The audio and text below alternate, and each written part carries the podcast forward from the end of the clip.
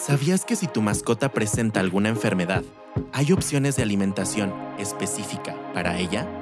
Esto es Conociendo a mi mascota, con las doctoras Fabiola Rocha y Alejandra Guerrero.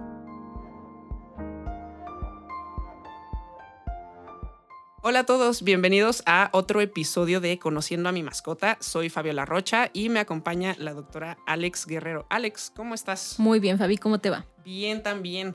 Pues ya platicamos un poco de la parte de nutrientes y cosas muy básicas para nuestras mascotas. Ahora vamos a platicar de cada mascota es diferente. ¿Qué alimento va a requerir mi mascota? Si tengo un perro, si tengo un gato, creo que hay diferencias, ¿no?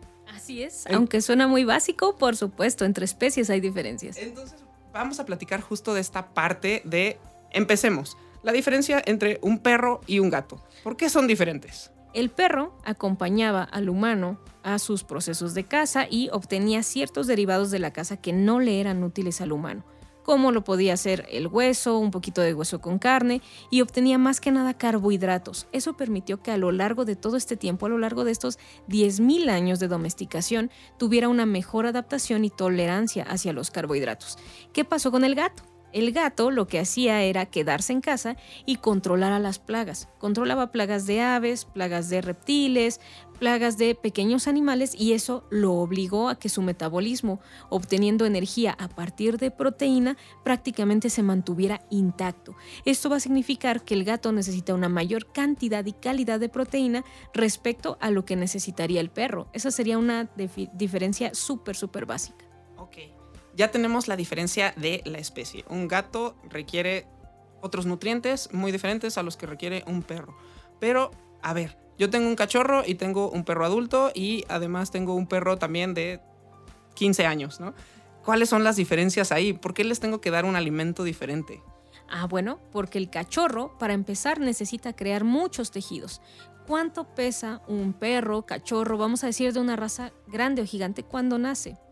prácticamente son 200, 300 gramos y tiene que expresar todo su crecimiento a lo largo de 12 meses. En un humano esto lo hacemos en 18, 21, 22 años, pero imagínense lo acelerado que es el metabolismo que necesita un cachorro tanta proteína para poder crear todos esos tejidos y todos esos músculos y llegar a su etapa final de adulto. Aparte de que necesita una, una cantidad de energía mucho mayor que un adulto. ¿Por qué? Porque la proteína está ocupada en crear tejidos. Mientras tanto, la otra energía, carbohidratos y grasas, va a estar eh, ocupándose de todos sus procesos para que el cachorrito aprenda, para que busque, para que tenga toda la energía necesaria. En el caso entonces del paciente senior, necesita mayor cantidad de fibras para que se mueva mejor ese intestino, para que pueda eliminar a través de las heces todo ese contenido intestinal que tiene y aparte también se tiene que checar el contenido de grasa. Si nosotros administramos una cantidad de grasa muy elevada a un canino en esta etapa, podemos llegar a favorecer problemas de colitis. Entonces hay que restringir este nutriente en particular y también evaluar el tipo de minerales que se está administrando. Oye, y hablaste los adultos, adultos en mantenimiento, pero muchas veces tenemos perros que tienen una alta actividad, perros a lo mejor de trabajo, eh, perros a lo mejor que hacen mucho ejercicio, entonces ahí ya requerimos otra cosa completamente diferente. Así es, y depende también del ejercicio, porque no es lo mismo un perro atleta que a lo mejor lo que tiene que hacer es correr, tiene que brincar, tiene que alcanzar cierto objetivo, a lo que sería un perro de trabajo, en donde estamos hablando de que necesita nutrientes para su capacidad mental. Vamos a pensar en estos perros guía, en estos perros que son para personas con ciertas discapacidades que requieren tener una movilidad adecuada, un conocimiento del medio, una adaptación al mismo, pero que también debe de procurárseles estar en peso ideal, porque no es lo mismo que nosotros administremos energía a partir de grasas, de carbohidratos o de proteínas y que también ellos puedan tener el grado de actividad para desgastar esa energía. Ok, y aquí estamos hablando justo de mascotas que están sanas, que se encuentran con un buen estado de salud, eh, pero ¿qué pasa con mascotas que llegan a presentar alguna enfermedad, requieren alimentos especiales, ¿eso es cierto? Es correcto. El alimento se puede utilizar durante cierto tiempo cuando nosotros tenemos algún tipo de enfermedad que responde a la nutrición y a la alimentación. Si bien tenemos una variedad muy amplia de entidades y de enfermedades, lo cierto es que los descubrimientos referentes al balanceo de nutrientes, al porcentaje de algunos de estos o a cómo vamos a manejar inclusive la forma de administrarlos, los horarios, las cantidades, eso nos ayuda a que tengamos una mejora muchísimo más rápido. Se ha visto que si tú administras el alimento adecuado para esa enfermedad que está presentando, hace una sinergia perfecta con los fármacos que también te prescriben y eso permite que el tiempo de recuperación se acorte hasta en un 50%.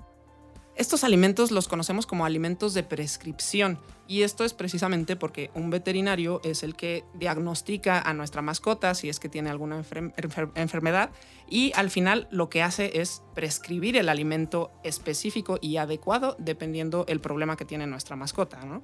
Así es. Aparte, hay que recordar que no son alimentos que contengan medicina, pero van a ser alimentos que van a estar orientados a mejorar ciertas condiciones de algunos órganos, por ejemplo.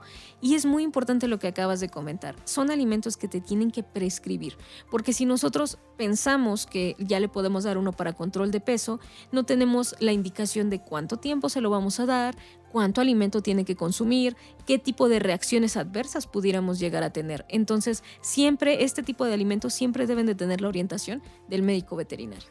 Perfecto. Entonces, ahora ya sabemos un poquito de la cuestión de etapas fisiológicas que le llamamos que es un cachorro, un adulto, un perro o gato senior. Hablando un poco de gatos, vámonos un poco más a la parte de gatos porque estuvimos creo que tocando un poco más la parte de perros. En gato también se pueden presentar ciertas enfermedades, los gatos también pueden tener problemas que requieran un alimento específico de prescripción. ¿También existen alimentos de prescripción para ellos? Por supuesto. Aquí también hay una idea que nosotros hemos visto que se ha formado últimamente. Pensamos que ya hay más enfermedades y que esto seguramente se da por algunos factores como el tipo de alimentación. La realidad es que estas enfermedades que nosotros denominamos como crónicas se dan porque estos pacientes ya viven más. Cuando tú tienes un paciente que está bien nutrido a lo largo de mucho tiempo, esto lo único que va a, a repercutir en su salud es que sus células cada vez se van a reproducir con más errores, vamos a decirlo así. ¿Por qué? Porque ya extendimos su tiempo de vida. Entonces, esto nos va a llevar a que presenten cada vez más enfermedades que antes se presentaban de igual manera, pero que a lo mejor no eran tan comunes que nosotros los detectáramos. También tiene que ver con eh, si nosotros hacemos estudios. Antes no se tenía este tipo de cultura de hacer estudios anualmente para un paciente. Por lo tanto, enfermedades renales, enfermedades cardíacas, enfermedades como cáncer, por ejemplo, que suele ser multifactorial, pues van a tener una mayor presentación, pero esto es por la cantidad de años que ya están viviendo estas mascotas y el gato que es súper longevo, muchísimo más justo como en personas, ¿no? O sea, los avances de la medicina han hecho que nosotros mismos humanos vivamos más tiempo y por lo tanto, pues ya a los 80, 90 años, estamos viendo personas con muchas enfermedades que les llamamos o les conocemos como degenerativas, ¿no? Y este tipo de cuestiones. Entonces, perros y gatos pasa lo mismo. Gatos, como mencionas, súper longevos de 18 o 20 años. Creo que el gato más longevo tiene el récord de 31 años. Entonces, pues claro que se van a llegar a presentar enfermedades, ¿no? Hay enfermedades que se pueden prevenir con una buena nutrición.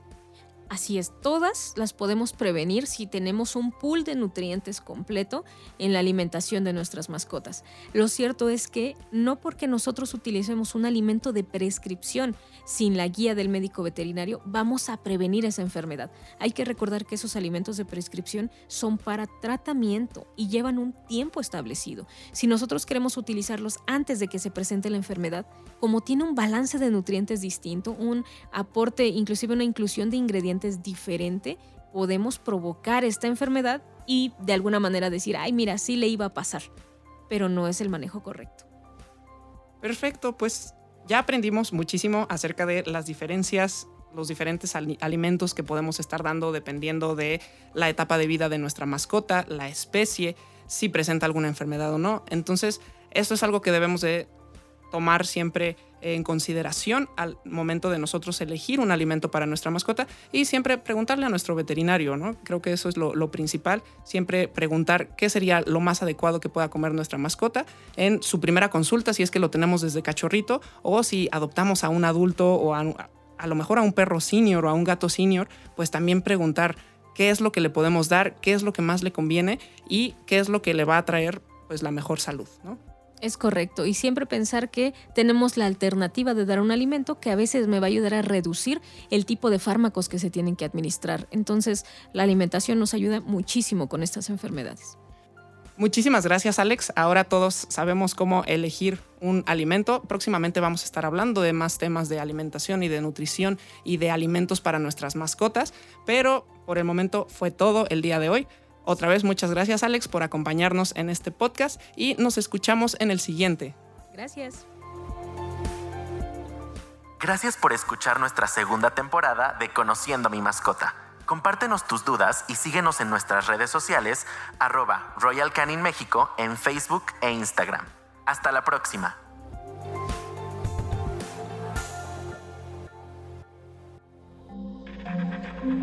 Este audio está hecho en Output Podcast.